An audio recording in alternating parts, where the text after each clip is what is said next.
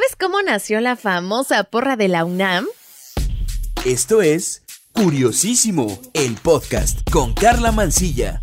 En Curiosísimo el podcast todo nos interesa, así que escucha esto. Oye, como buena egresada de la UNAM, he vitoreado varias veces el famoso Goya, pero muy pocos conocen su origen. Resulta que hay tres posibles nacimientos de la porra de la UNAM y te los voy a platicar. Primero hablemos de Palillo.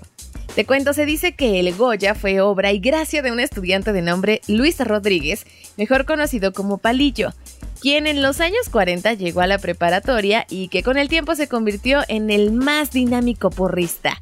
Palillo tenía grandes dotes de líder y se las ingeniaba para negociar con los encargados de los cines aledaños a la preparatoria para que permitieran entrar a los estudiantes sin pagar boleto.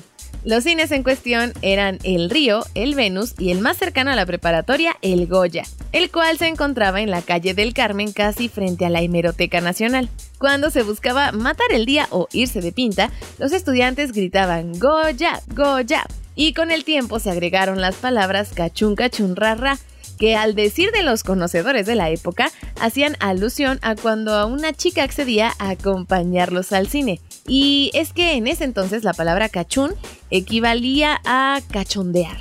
Bueno, pero la consagración de dicho grito fue cuando el fútbol americano lo tomó como propio. El Goya motivaba a dejar sobre el emparrillado la vida misma si fuera necesario para lograr la victoria para la universidad. Ya te sabes el grito. Goya, Goya, cachun, cachun, ra, ra, cachun, cachun, ra, ra. Goya, universidad. Otra hipótesis es que con la llegada del fútbol americano de Estados Unidos a nuestro país, también se importaron las porras y estas formas de animación.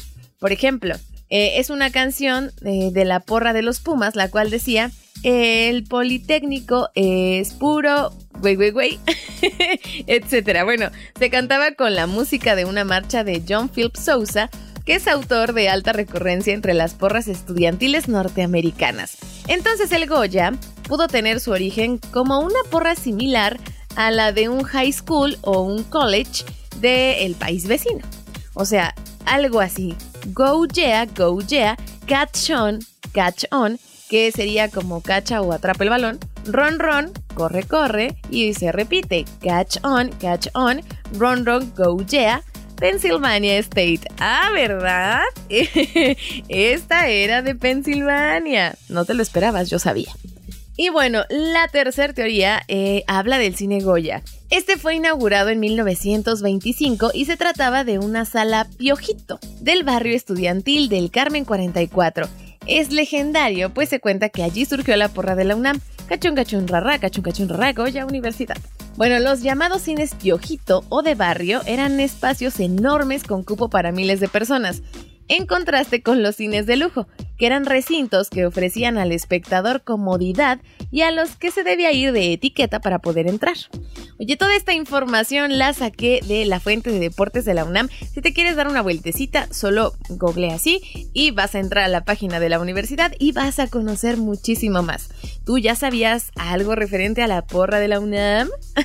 Espero que esta información te haya gustado. Te recuerdo que me puedes escribir al Twitter. Me encuentras como arroba carla-mancilla, carla con y doble A al final. Por ella, cuéntame cuál fue la primera vez que coreaste un Goya o si tienes alguna bonita anécdota, yo quiero escucharla o más bien quiero leerte. Muchísimas gracias por prestarme tus oídos en otro episodio de Curiosísimo el podcast. Aquí todo nos interesa. Yo soy Carla Mancilla. Cuídate, un beso. Adiós.